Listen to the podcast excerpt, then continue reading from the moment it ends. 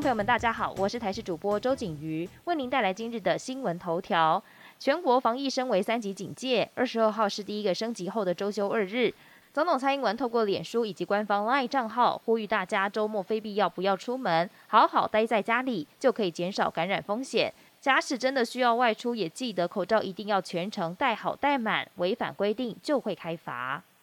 台湾疫情严峻，国际媒体也关注。《纽约时报》还评论台湾，标题写下“这一天迟早会来”。分析原因，除了变种病毒入侵，台湾疫苗施打率低，只有百分之一，而且检测量低的情况下，让台湾经历一次疫情爆发的机会窗口。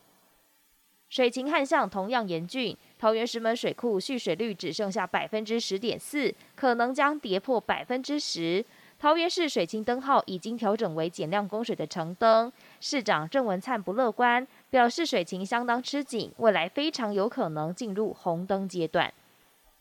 国际焦点来关注，美国总统拜登与南韩总统文在寅二十一号举行双边对谈，敲定建立美韩全球疫苗伙伴关系，高度关切北韩议题，推动朝鲜半岛非核化。拜登宣布，国务院亚太事务代理驻青金盛出任北韩事务特使。两国领导人在联合声明中也提到维持台海和平稳定的重要性。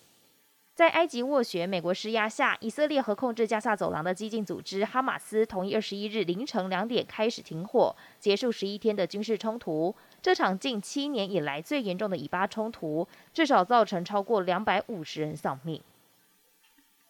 他们将在今年和明年合计供应约三十五亿剂的疫苗给较贫穷的国家，售价也会以成本价或者是折扣价。本节新闻由台视新闻制作，感谢您的收听。更多内容请锁定台视各节新闻与台视新闻 YouTube 频道。美国新冠疫苗制造商辉瑞、莫德纳还有交生在二十国集团 G20 卫生峰会上表示。